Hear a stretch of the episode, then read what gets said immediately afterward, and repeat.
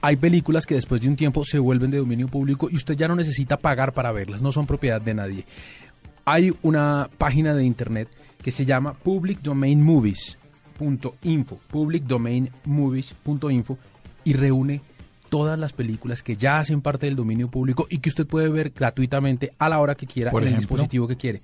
Mire, claro, son películas viejas, pero por ejemplo, Chaplin, Ajá. usted puede ver las películas de Chaplin. Le recomiendo sin una, problema. se llama Modern Times, Tiempos Modernos. Es la, peli- por lo menos a mí es la que más me gusta.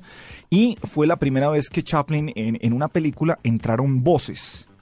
Voces eh, en la fábrica a través de un televisor se comunicaban, daban las órdenes a los empleados.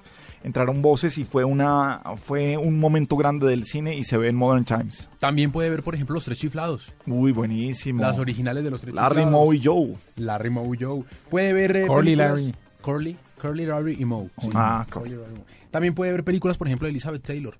Ah, hay una, por ejemplo, que es. ¿Eso qué es? la última vez que ¿Ben-Hur? vi París? Oh. Sí, Last Time I Saw Paris. Es una buen- muy buena película.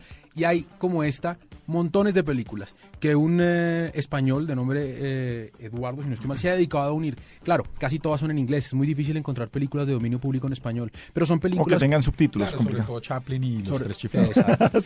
No, pero y la de Elizabeth Taylor, entonces, ¿en qué es? Para eso es muy difícil, claro, ver el cine mudo en inglés. Sí, claro. genio de la comunicación. Ahí está, pues, una propuesta innovadora para las épocas donde de pronto a usted no le gusta lo que pasan por Yo soy televisión. fan de Netflix. No, sí, pero no todo el mundo se arriesga, Diego. Entienda que meter la tarjeta de crédito no es una cosa a la que todo el mundo se anime. Claro, pero deberían. Sí, deberían, No pasa nada ni con Netflix ni con Caracol Play. No, no pasa nada, no pasa nada con ellos, pero el que no quiera pagar, ahí es otra.